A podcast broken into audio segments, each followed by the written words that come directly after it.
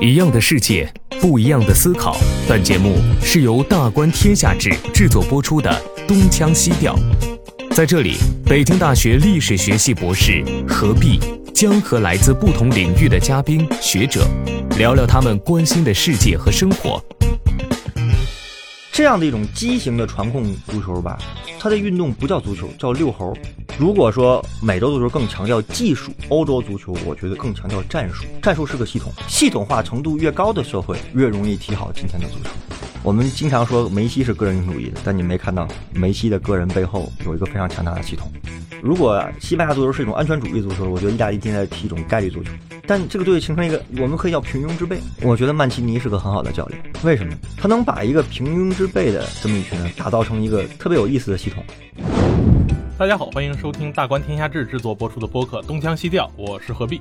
那今天我们还是邀请到中国政法大学的孟庆岩老师，跟我们一起来聊一聊。来，孟老师跟大家打个招呼。哎，各位听众大家好，然后何必晚上好。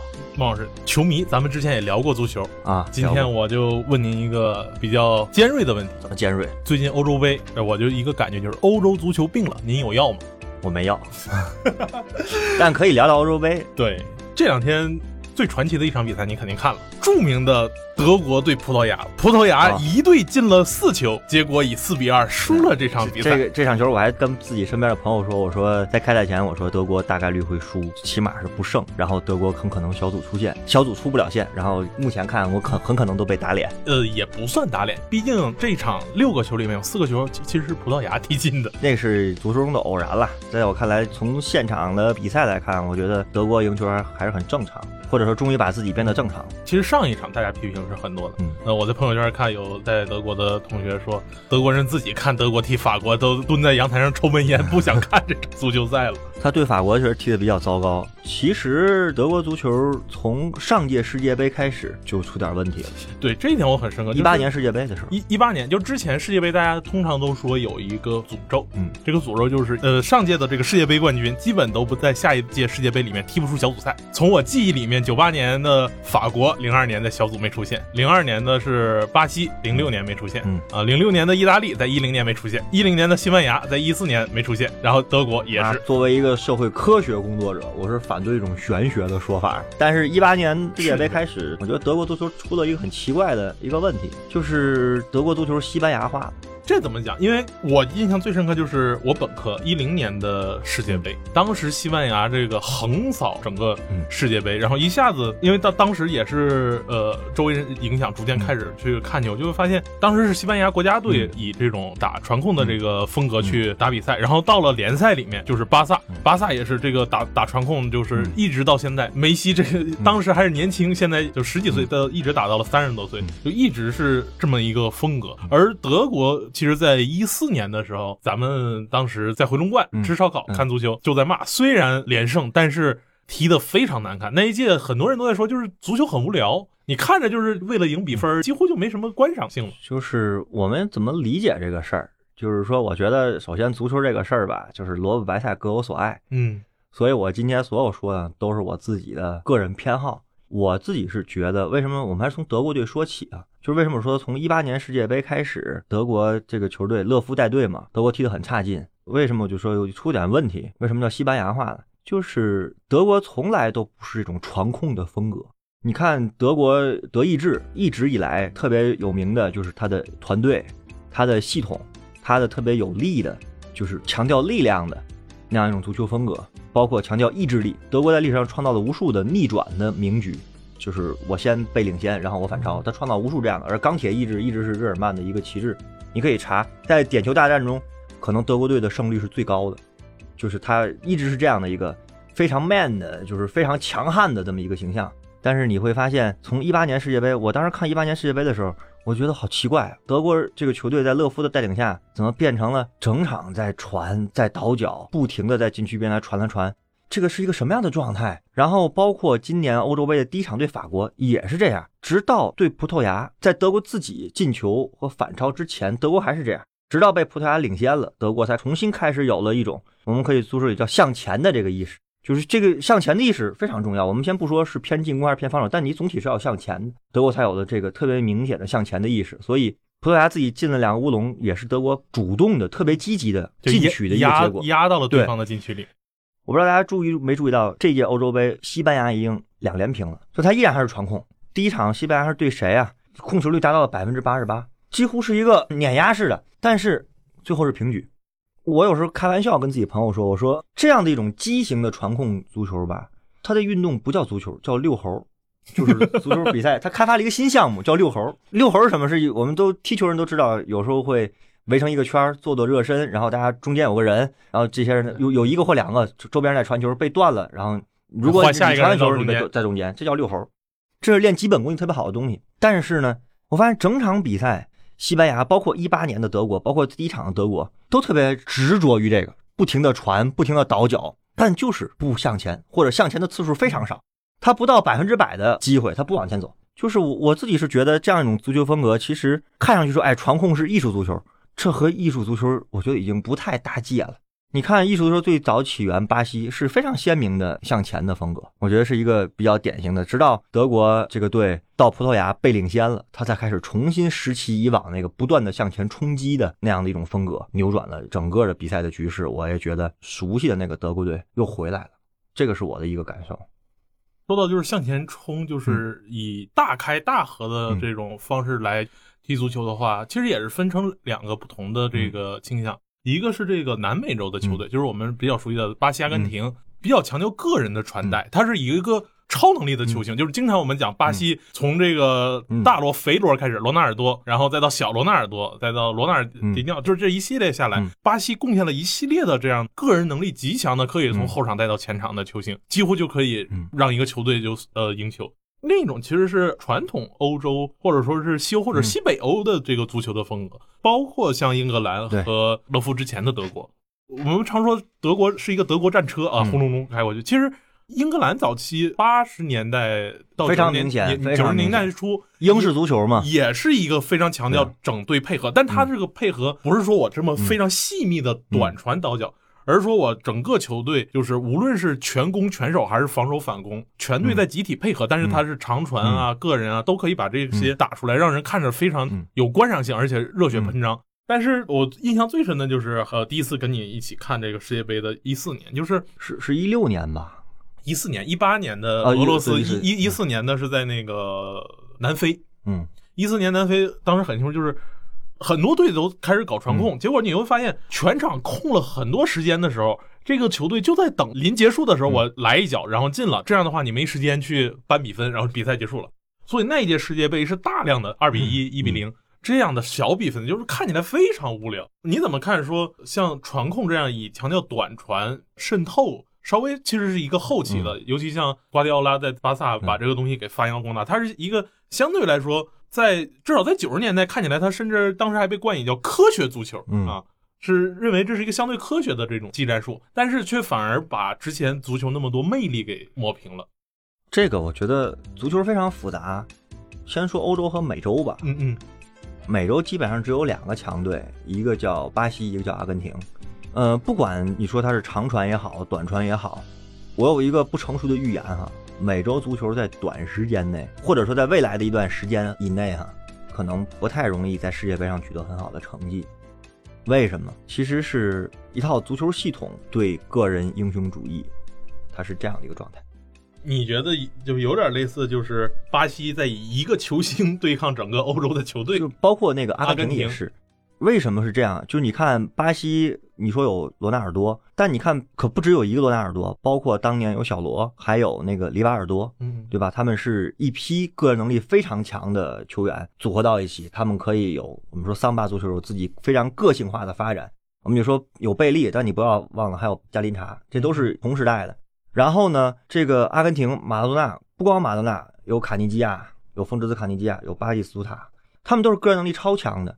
为什么我说今天或者我我有一个预言，就是以后的美洲足球将在一段时间里面会在世界赛场上可能踢不过欧洲呢？就是个人英雄主义那种突出的个人英雄越来越少了，而整个欧洲足球有讲传控的，也有讲短，也有也有讲长传冲吊的，也有讲防守反击的。意大利非常典型是个防守反击的，常年以来都是这样铁桶阵。然后，但是意大利足球也很迷人，就是他总能把握住那个一击致命，就是他的快速反击是真的好快。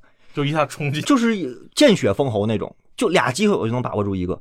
他都是有自己的体系和系统的。如果说美洲足球更强调技术，欧洲足球我觉得更强调战术，战术是个系统。那么职业化发展到今天，职业足球发展到今天，已经越来越强调战术，就是我是一个像工业文明一样，我是一套生产线，我是一个完美运转的机器，齿轮咬合齿轮，场上的每一个人，包括整个团队、教练、助理教练、体能教练、队医，甚至有些球队会有心理分析师、数据分析师，是一个系统工程。他已经可以一套系统化的操作方式去构造一场足球比赛。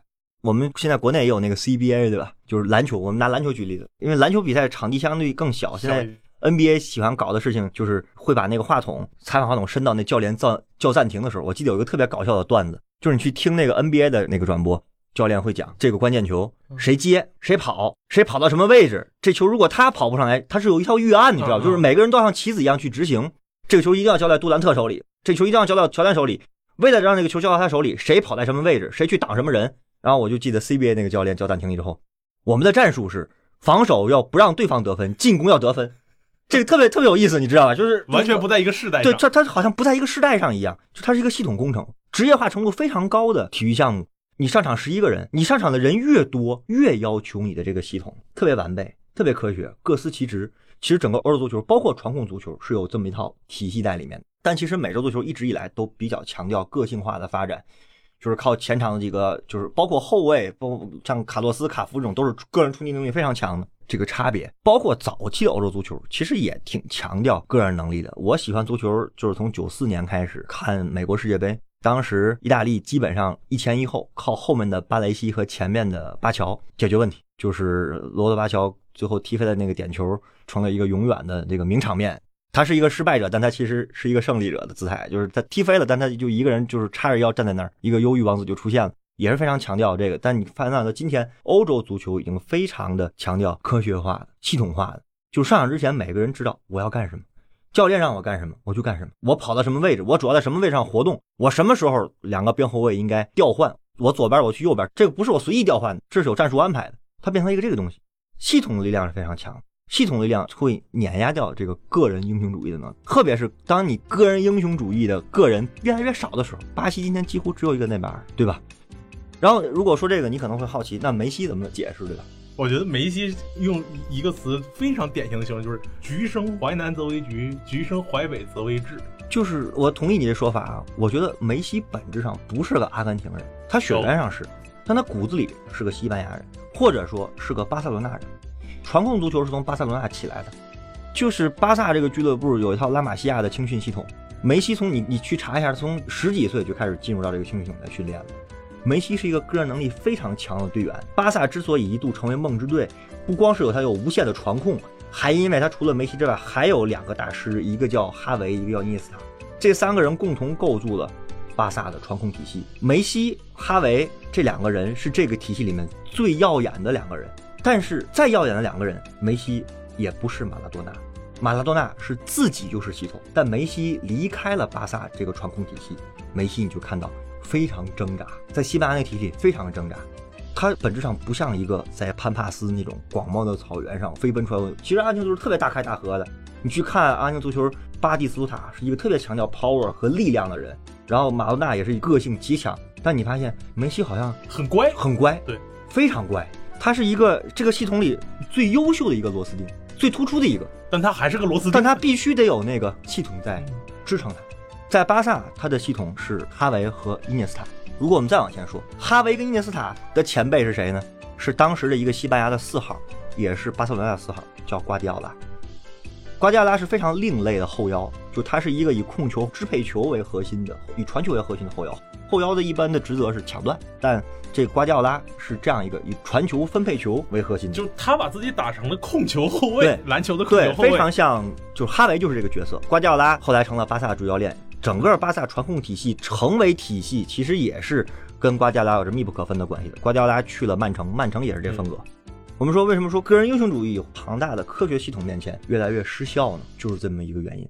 当你不能成群的，巴西要十个内马尔或者有五个内马尔，可能能解决问题。但他只有一个内马尔，就会出现最近在美洲杯上出现的名场面：内马尔一个人在对方的禁区里面疯狂的带一圈，然后最后带出来了，找不着人。对，就就带了一圈，就带出禁区了，是这样一个结果。就是瞎说哈，系统化程度越高的社会越容易踢好今天的足球。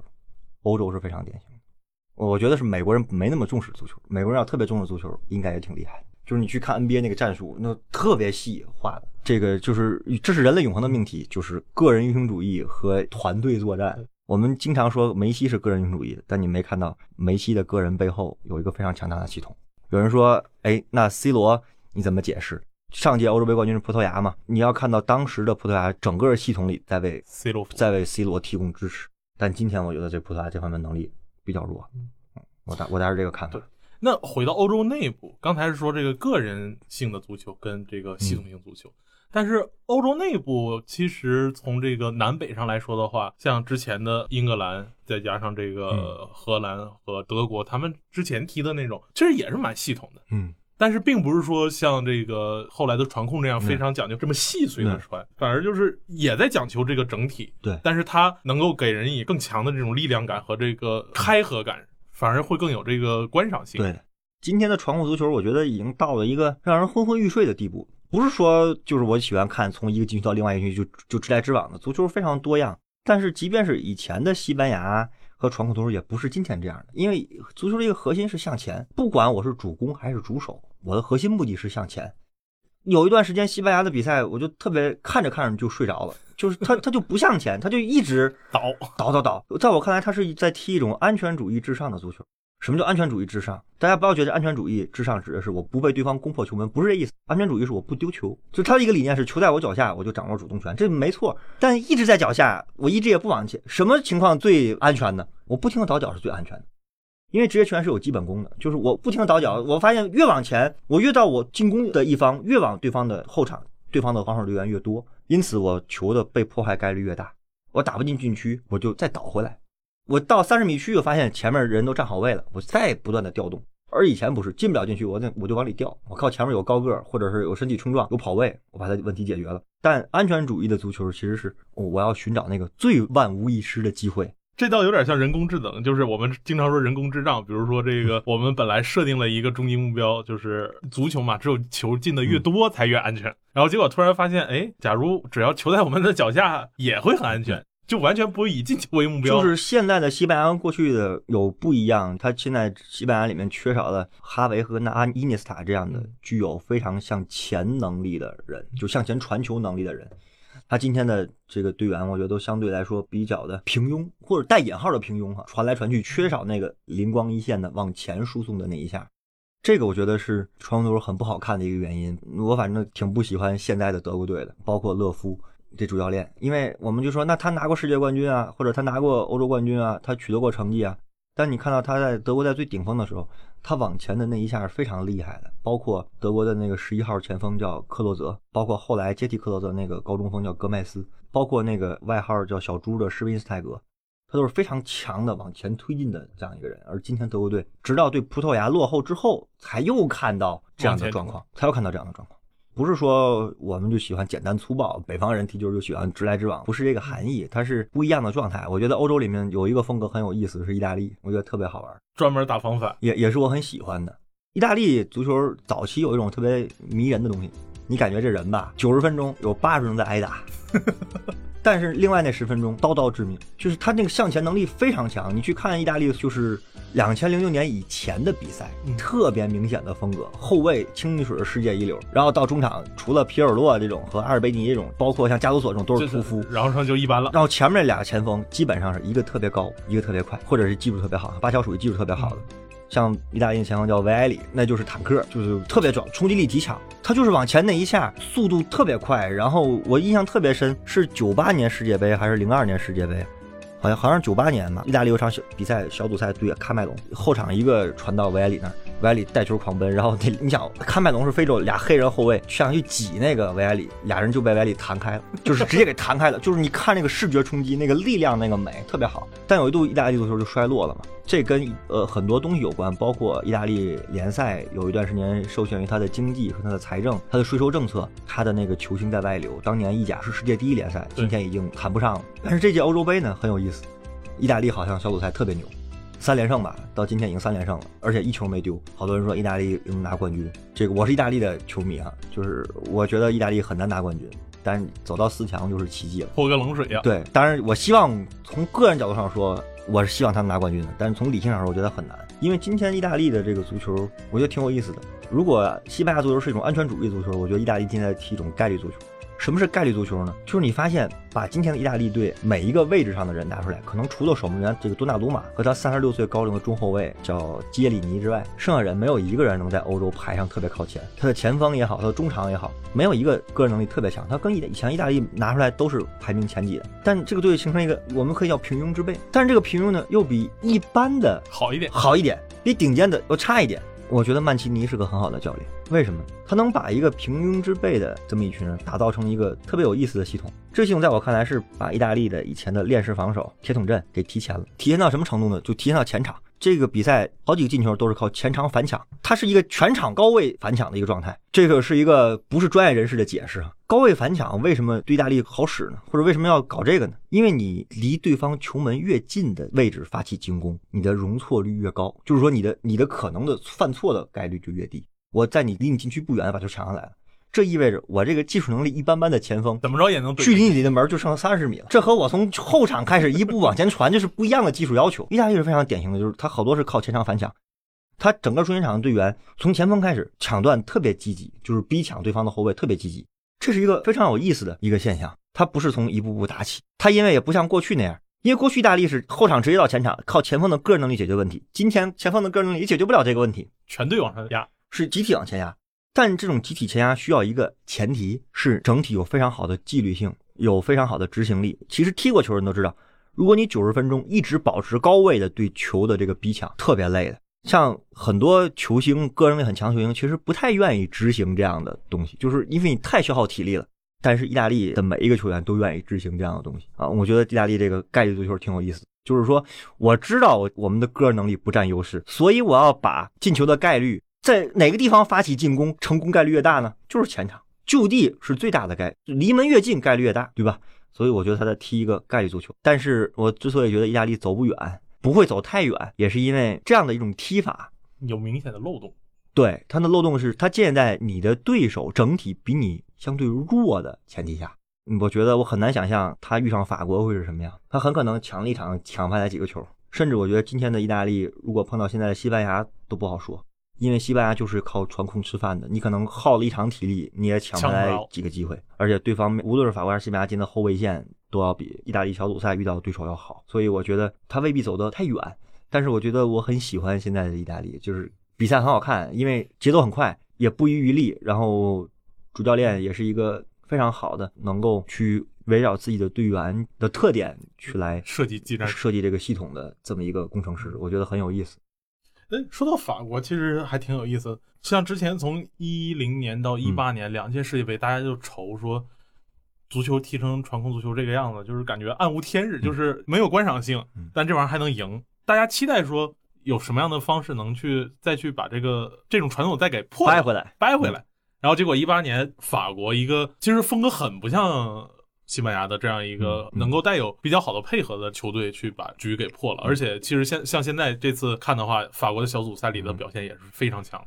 上届世界杯就是姆巴佩嘛，就是我们要看姆巴佩的比赛，那是非常刺激的，就是非常具有视觉冲击力。他速度太快了，对他速度极快极快。就是我觉得几方面吧，就是人类吧，本性上都有对个人英雄的追求和崇拜，这是人每个人类内心的冲动。法国历史上从来不缺英雄。像他九八年世界杯夺冠的时候，对那个齐达内，齐达内那个就是法国的英雄。后来除了亨利，对吧？亨利也是一个个人能力极强的人。然后再到后面沉寂了一段时间，然后再到后面的姆巴佩，现在又出来了。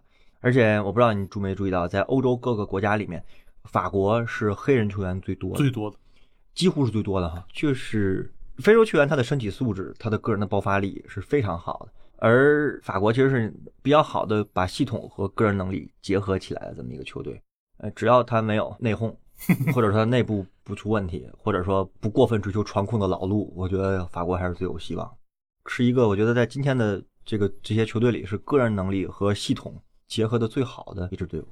那听了老师您上面的这一套叙述，其实就会发现系统这个东西似乎我们无法绕过去，没办法说之前我们认为体育是一个要展示个人力量的一个东西，但是随着现代社会发展，团队合作和系统几乎是无论足球还是看 NBA 篮球，都都是这个样子。对，似乎感觉上有点背离了人们对体育初衷的一个追求。我觉得不是啊，嗯，你说不背离的是什么呢？不背离的是田径，对吧？一百米赛跑就看谁跑得快，啊，对个人的，然后游泳，对吧？就这种，就是我就往往往前游，看谁游得快。你所有的团体项目都是这样的，足篮排三大球，为什么足球是第一运动？基本上篮球是第二运动。